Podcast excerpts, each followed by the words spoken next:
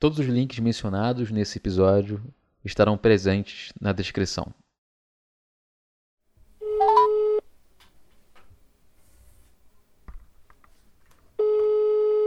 Alô?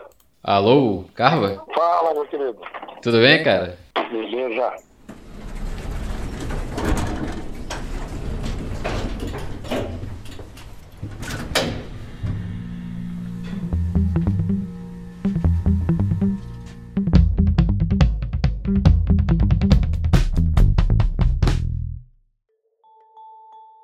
Nesse especial, eu entrevisto Thiago Carva, também conhecido como Palhaço Churumelo. Durante o episódio, Thiago comenta suas adaptações sobre a nova rotina de quarentena e também apresenta um breve panorama sobre os desafios que o circo, assim como a arte pública, vem encontrando para sobreviver à crise econômica instalada pela pandemia.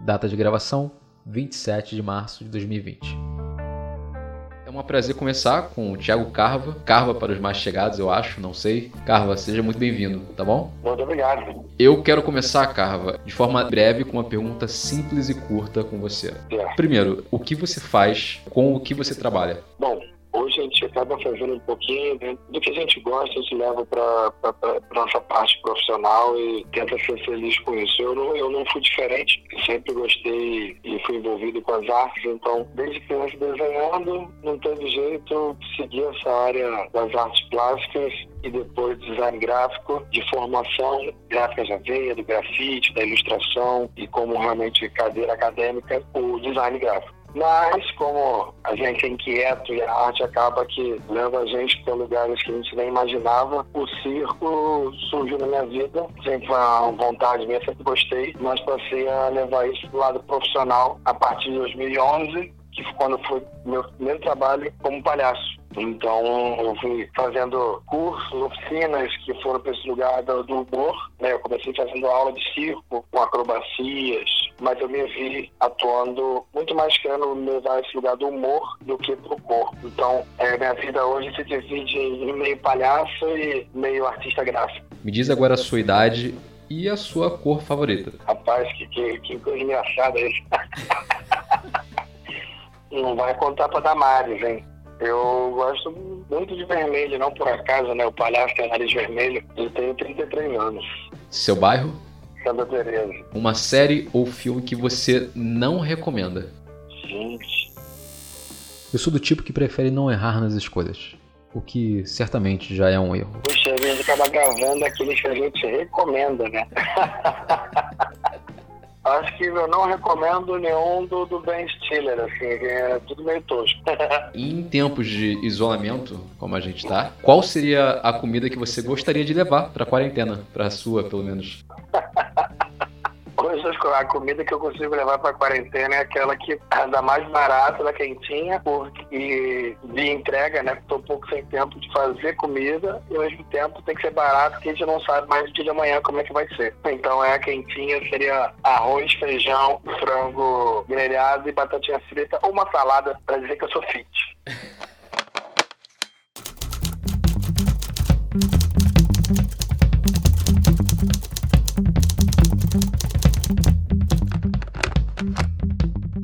eu quero pedir para você descrever a sua fisionomia para quem está ouvindo. Então, como que você se parece, Carla? Olha só que coisa engraçada. É tipo um ACMR, né? Eu acho que eu posso ser como você quiser.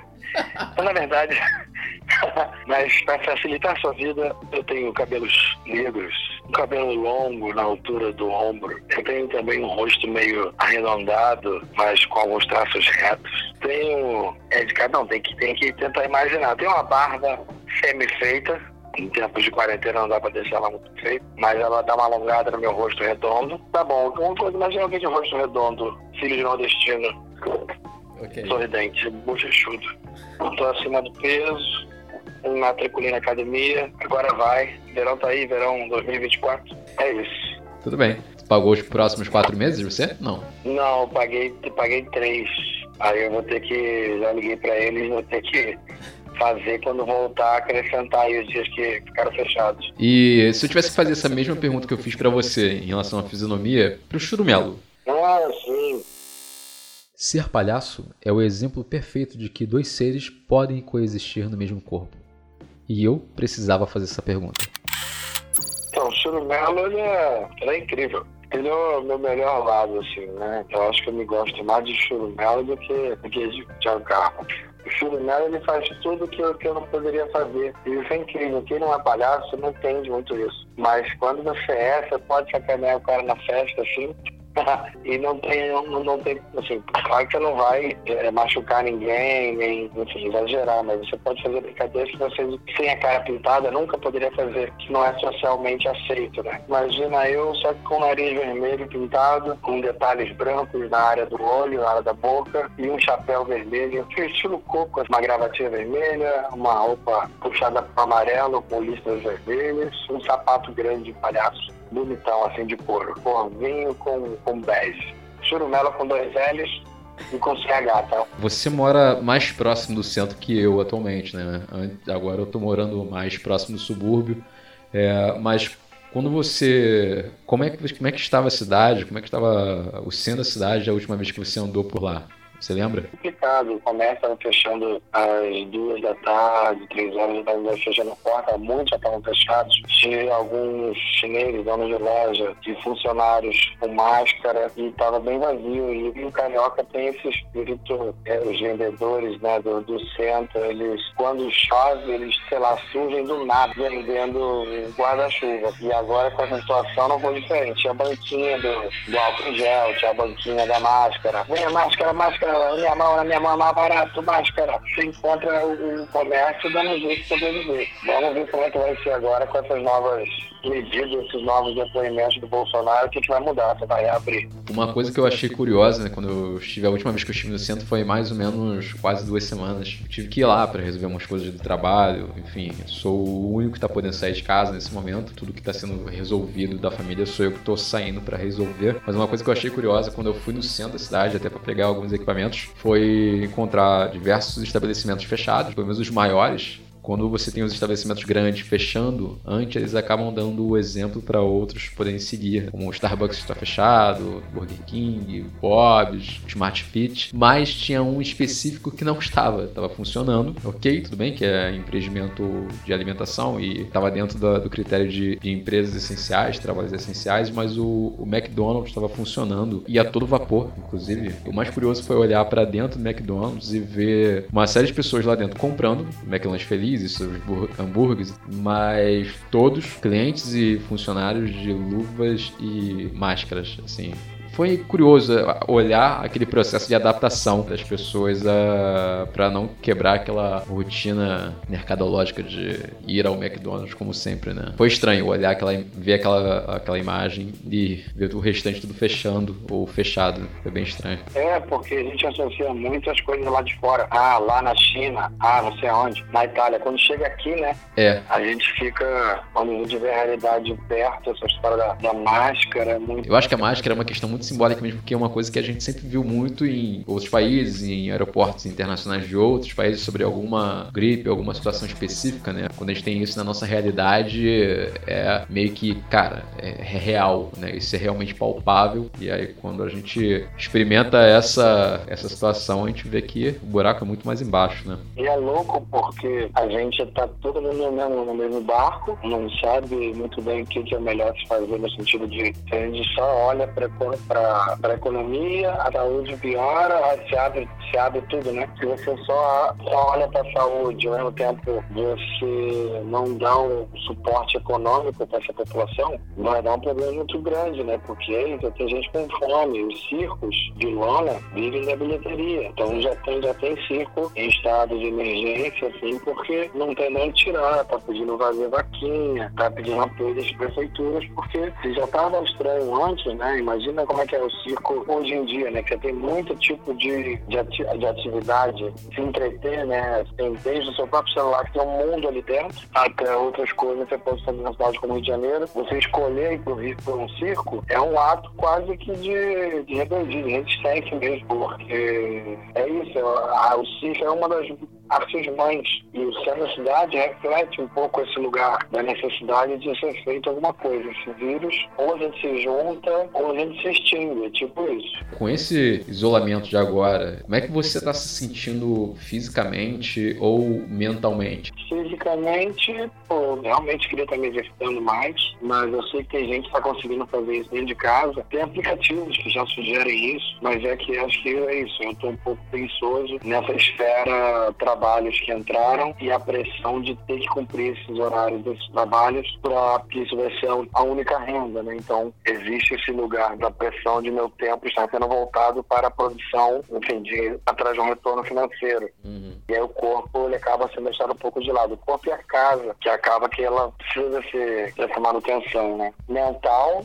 pô, foi, foi sinistro. A gente fica ouvindo notícia e corre atrás. E o WhatsApp ele pode ser muito bom, pode ser um monstro. Você recebe fake news, mensagem, um monte de tipo de grupo com todo tipo de conteúdo de informação, das válidas às mais desesperadas. Então, você fica pensando nos outros, você fica pensando, pô, aqui não entra em casa, que a mensagem é fique em casa, mas se o cara não está em casa, vai para onde? Então, o meu mental agora está se acalmando mais, mas eu não consegui produzir direito semana passada.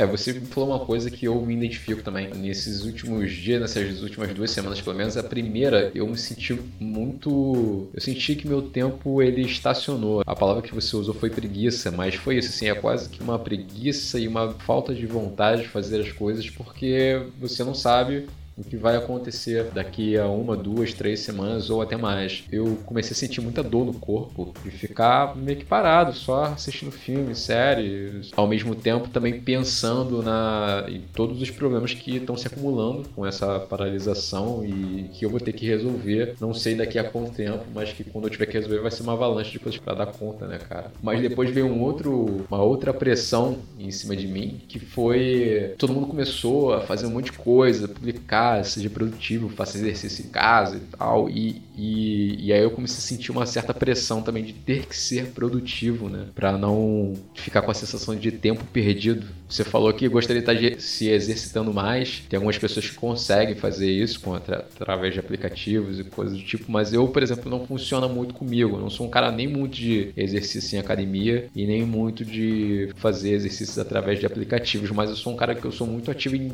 ir pra rua, caminhar, se eu puder evitar de pegar um transporte e caminhando, eu sempre prefiro, porque é principalmente o momento que eu tenho para poder pensar, cara. Eu não sei se isso acontece contigo, mas eu penso muito quando eu tô caminhando. E eu tô sentindo muita falta disso, que é como se minha cabeça não estivesse funcionando mais tão bem assim como ela funcionava. Porque eu não tenho mais esse, esse espaço de caminhada, de sair daqui talvez ir até o trabalho e andar um bom pedaço para poder refletir sobre as coisas que eu tenho que resolver. Sim, esse lugar do, é o espaço vazio, então, translado, né? Exato. De um ponto a outro. Exatamente.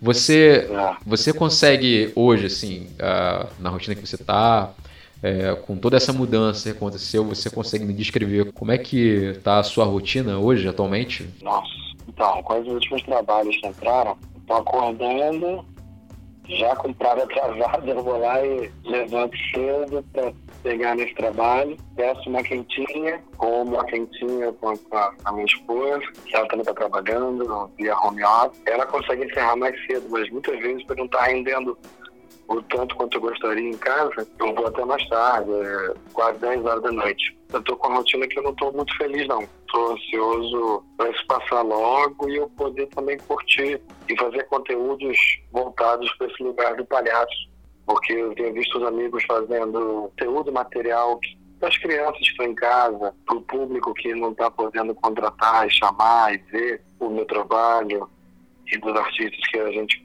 trabalha junto, é, o online eles vêm com esse lugar de, de preencher essa lacuna, de estar tá, tá, tá sendo gerado algum tipo de conteúdo, né? Muita gente agora está abrindo canal no YouTube, Sim. pensando aquele, aquele plano que era pensado em um dia fazer um canal, agora virou realidade e a pessoa está podendo cumprir por conta, por motivo de força maior. Então, para algumas pessoas está sendo interessante, não que seja bom. O que você vem achando de tudo isso que vem acontecendo desde que o vírus se mostrou uma ameaça real no país? Não, tá muito bizarro. Eu, para ir no escritório pegar uma coisa ou outra que fica a dois, três minutos de moto aqui da minha casa, pô, tô botando casaco de cor.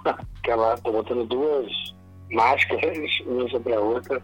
E aí, lavando a mão assim que chega lá, deixando a mochila fora da minha sala. Porque é isso, cada dia chega uma notícia que ah, o vírus fica na calçada, ah, o vírus fica no asfalto, o vírus fica nas tuas coisas, tem que tirar a roupa se chegar em casa. A gente passou a botar um chinelo na porta para quando chegar já trocar, aí botando as coisas direto para lavar. É, os hábitos mudaram com a gente e aí a gente fica entrando numa noia com nossos pais. Meu pai tinha que resolver coisa no Detran, por exemplo, e ele tinha que, não, espera, que agora não é hora vai passar isso aí, depois você vai. E ele, não, tem que ir. E aí é difícil, como é que você vai segurar os velhos em casa? Então tá um processo tanto de cuidar da gente quanto dos mais velhos, né? Tá um desafio isso, eu acho. De você se preocupando com você, você está se preocupando com o outro. Né? Aquela frase, cuidar de mim é cuidar do outro ela se torna muito verdade agora, porque a gente pode ser um, um transmissor assintomático, né? Não mostra nenhum sintoma, e isso faz com que a gente seja um um potencial transmissor é, sem saber, né? Melhor coisa realmente é ficar todo mundo isolado é, a gente está sido vendo as notícias. Tem uma hora que a gente tem que parar de ver, senão a gente fica imóvel, a gente não consegue mais fazer nada. E quando você viu que a situação estava ficando séria, é, você imaginou que seria esse cenário todo que a gente está vivendo agora, de lockdown na cidade? Não, não, não, porque isso estava sério na China, ninguém imaginou que viria. Tava todo mundo aqui no carnaval, e né, ninguém estava tão preocupado assim. O carnaval aqui rolando, a China já estava com o lockdown de tudo. E aí, realmente complicado quando a Itália começou a morrer muita gente. A gente, opa, o negócio tá sério. Aí começou a chegar aqui o vírus, aí já era. Aí o povo começou a se tocar que o negócio tá um pouco mais embaixo. Para mim, que as pessoas tiveram noção, estão tendo consciência, só que quem é mais pobre, quem não tem condição de parar por conta do financeiro, pode ser que sofra primeiro ou, ou que carregue isso primeiro para outras pessoas, sabe? Uhum. Esse é o medo. Você mencionou o seu escritório, que você é, teve que ir lá e você está indo de casaco de couro, enfim, todo preparado, né? estrategicamente para não trazer nada, nenhum hospedeiro com você, né? No seu trabalho, como é que foi essa chegada dessa onda, desse processo que a gente está vivendo, dessa questão de cidade fechada, lockdown, é, as pessoas agora andando de máscara. É, essa chegada ela foi devagar ou ela foi de repente para você, assim, como empreendedor, como dono de. como autônomo, como dono de negócio? Como é que foi essa chegada, desse impacto econômico, vamos dizer assim? Olha, foi bem complicado. No setor do, no setor do circo, pessoas do dizendo: olha, aqui cancelou tudo. Pô, cancelaram meu show.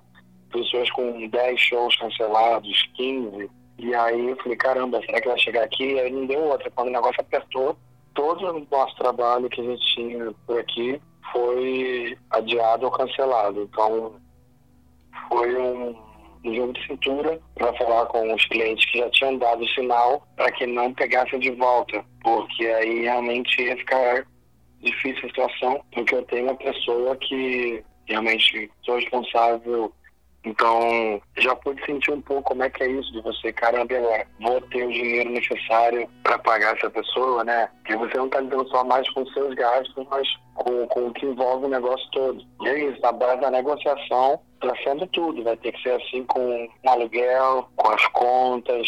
E hoje o medo é esse, de não ter para pagar as contas. Como é que vai ser? Então, em noção da situação, eu estava querendo cortar o cabelo, eu entrei no salão, até que eu lembrei, caraca, o coronavírus agora. Eu fiquei pensando na tesoura do cara, que tava cortando o cabelo da outra pessoa. Tinha outro cara na minha frente, e a sala era com ar-condicionado. Falei, caraca, será que esse vírus está aqui dentro? Aí entrei na, nessa neura e falei, não, vou ali, vou ali, já volto. Aí nunca mais voltei. Passou um filme na tua cabeça então nesse momento, né? Praticamente. É, foi isso. Entrei na internet, vi como é que estava essa questão de cabeleireiro, barbeiros, como é que e, e, na China os caras estão cortando a distância, assim, estavam com segurando os instrumentos de longe, uma viagem. É, em questões de percentual, né? Assim, você conseguiria descrever o que você está vivendo hoje, assim, de quanto foi o impacto em percentual, em queda né, de, de faturamento? Cara, acho que 80%, 90%, porque não, não, tem, não tem nenhum trabalho. Só tem marcado alguma coisa em junho, nesse lugar do circo, eu só tenho um, tra uh, um trabalho ou dois em junho, se as coisas estiverem já ok para aquela época, senão vai adiar de novo. O que está me salvando foram os trabalhos que entraram de ilustração, design, que, que é tipo uns vídeos que eu faço ilustrados uhum. para empresas que trabalham com ensino à distância, com treinamentos. Então, esse mercado que usa a internet como via de conteúdo né, para empresas que têm funcionários que podem acessar via home office, estão numa linha, estão alinhados com esse novo futuro aí, que eu acredito que quando acabar essa pandemia, ou se ela pelo menos estabelecer com todo mundo com os anticorpos mais fortes, muita coisa vai passar a ser feita dessa nova maneira que descobriu que dá para ser realizado, sabe? Nós tivemos uma, uma rápida sociedade há um tempo atrás, vamos dizer assim, né? Na, na época das Olimpíadas, a gente realizava rodas de palhaço na Praça Mauá aqui no Rio de Janeiro e depois acontecia uma passagem de chapéu que a gente dividia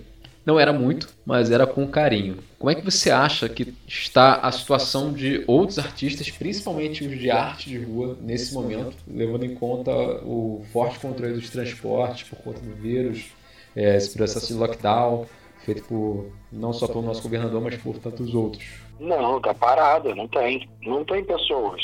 Então, se antes já era ruim, porque você fazer hoje arte de rua, é, que são as praças, é, o farol, né, que chamam semáforo, né? É, isso é um ato de muita resistência, de muita. É, não tem para não tem para onde ir, sabe? Tipo, é um lugar do. É um lugar do. Temos que mostrar o que sabe fazer e não tem um circo de lona para ir, então a gente, vai, a gente vai até onde o público está. As salas de teatro é, vêm sendo esvaziadas há muito tempo, por conta, não só, é, tanto por conta da, da cultura que não é muito, não tem investimento alto no país, assim, de, ainda mais com esse governo novo. Então a rua surgiu como lugar de, de luta, de resistência, de fazer o seu, de mostrar sua arte. E agora com esse vírus está vazio, não tem nem porquê para rua. Não, agora, além da proibição, já tinha, as duas semanas atrás, três semanas, já tinha ficado esvaziado. Por outro lado, também, depois dos decretos, não pode mais ter aglomeração. Tem lugares como Macaé, foi proibida a roda, é, porque lá tem muita, tem muita, tem uma frequência grande de estrangeiros por conta do polo é, de petróleo ali, né, prolífico. Desde que foram aplicadas medidas de isolamento e lockdown dos estados, companhias circenses vêm sofrendo impactos graves. Desde quedas de faturamento até mesmo faltas de alimento ou materiais de higiene, como ilustram jornais de diversos estados. Em São Carlos, Araraquara, com a quarentena do coronavírus, circo fica preso em Rio Claro e integrantes contam com doações, diz uma matéria do G1. Em outra matéria, sem renda e até sem água, circos desmontam picadeiros em meia pandemia informa a Folha de São Paulo. E até mesmo um dos mais famosos espetáculos da Terra, o Circo de Soleil, teve que dispensar temporariamente seus artistas e negocia uma dívida de aproximadamente 900 milhões de dólares, com a possibilidade de falência se não conseguir negociar liquidez, como informa o próprio G1 e fonte da agência Reuters. As fontes mencionadas aqui estarão na descrição. Então lá foi primeiro acontecendo a produção, depois agora todos os lugares como, como um todo não pode mais se aglomerar. Então o trabalho de rua está paralisado. Tem pouco carro na rua, então até o semáforo não está assim, grandes coisas. Existe uma piada muito conhecida que diz assim: Certo dia, um homem vai ao médico e diz que se sente muito deprimido, que a situação não está boa e que anda tudo muito incerto. O médico rapidamente traz a solução. O senhor não se preocupe, eu tenho o tratamento perfeito. O grande palhaço Pagliassi está na cidade, assiste o seu espetáculo, o senhor dará boas risadas e estará curado. Desesperado, o homem vira para o médico e responde: Mas, doutor, eu sou o Pagliassi. Essa piada me faz pensar diariamente.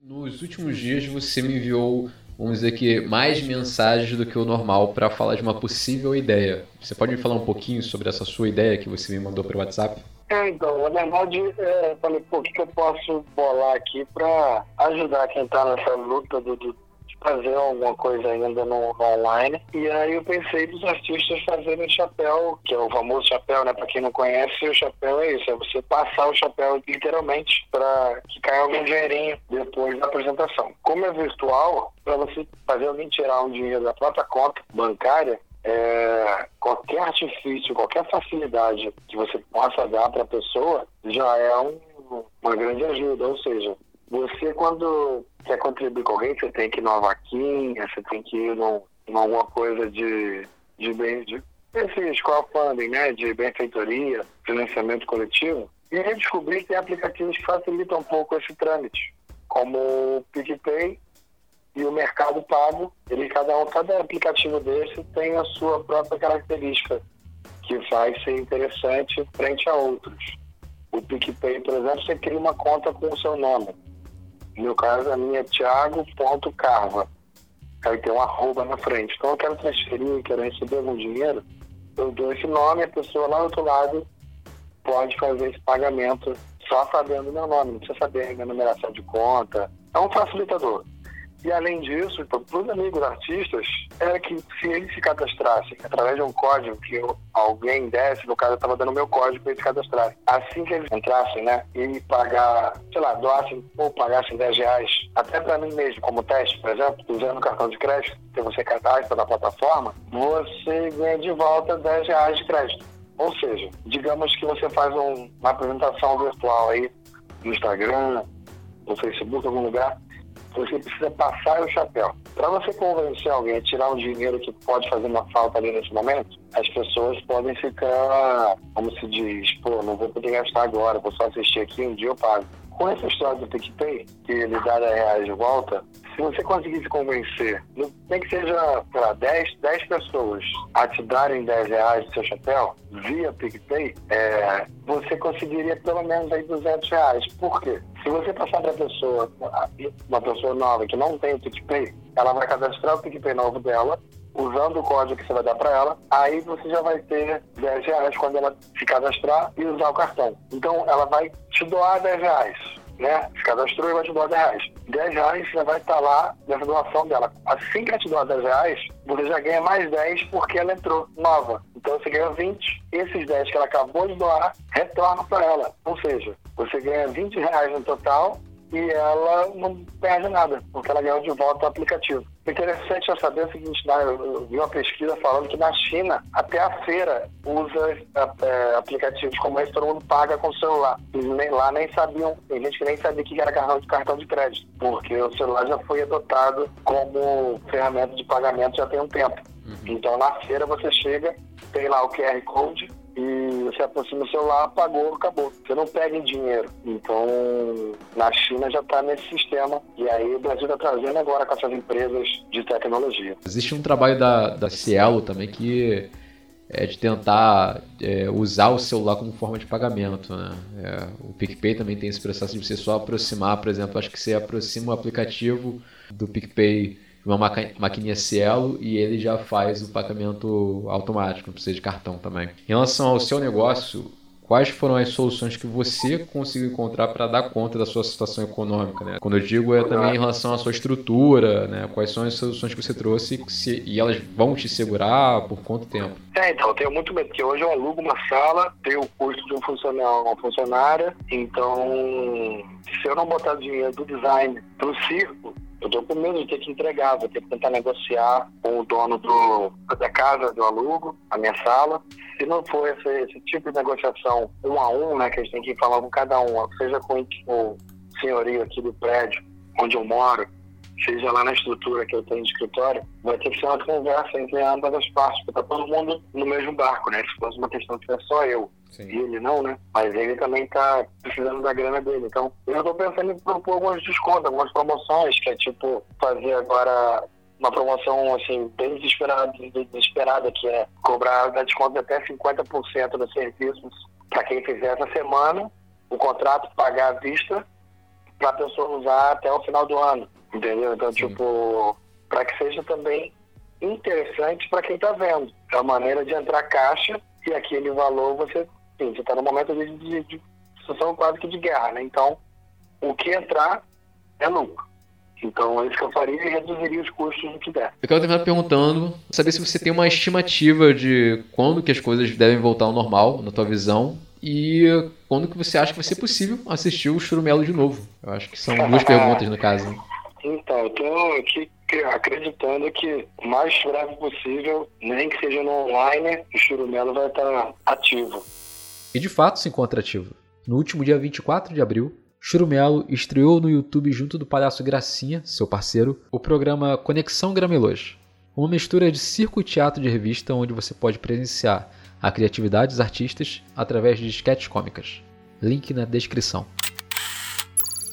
Mas, cara, para as coisas voltarem realmente como estava antes, não sei, acho que a partir de julho, agosto, sendo muito otimista. O grande problema não é só as pessoas saírem na rua. Meu trabalho conta com as pessoas que não têm problema em se aglomerar para assistir um espetáculo, né? Para quem trabalha com, com música, quem trabalha com apresentação, ainda tem esse desafio, que é convencer todo mundo que tem algum medo que o negócio já está seguro. Eu nem sei como a gente vai poder afirmar isso ou não. Eu quero te agradecer demais, assim, agradecer demais a sua presença. Eu realmente, assim, eu espero que na nossa próxima entrevista, a próxima vez que você for convidado ao programa de novo, eu quero que essa entrevista aconteça com você sentadinho aqui do meu lado. Tá e eu desejo sorte aí também pro teu trabalho. Vamos juntos. Se precisar de alguma coisa, fala comigo. E eu... a gente vai tentando fazer. Oi? Eu preciso de uns 10 mil reais aí, você tem? Quanto?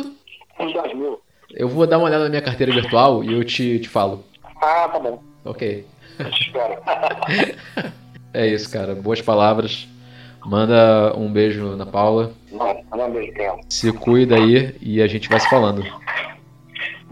Um abração. Valeu, amigo. Aquele abraço. Tchau, tchau. Valeu. Tchau, tchau.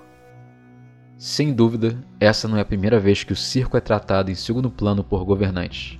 A verdade é que, se levarmos em conta a história da humanidade, a arte sempre será a primeira a sofrer, já que é a primeira a denunciar incoerências da sociedade. Nos resta então esperar que novas revoluções ou iniciativas como a de Tiago Carva, assim como de diversos outros artistas, continuem a surgir em sinal de esperança para uma cultura mais valorizada, seja por nossos governos, nossas cidades ou até nós mesmos.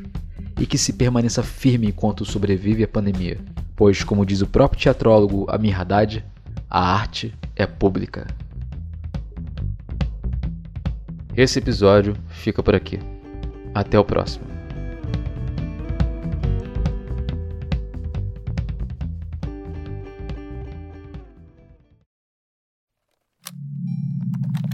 Esse podcast foi produzido e editado por Tag Creator.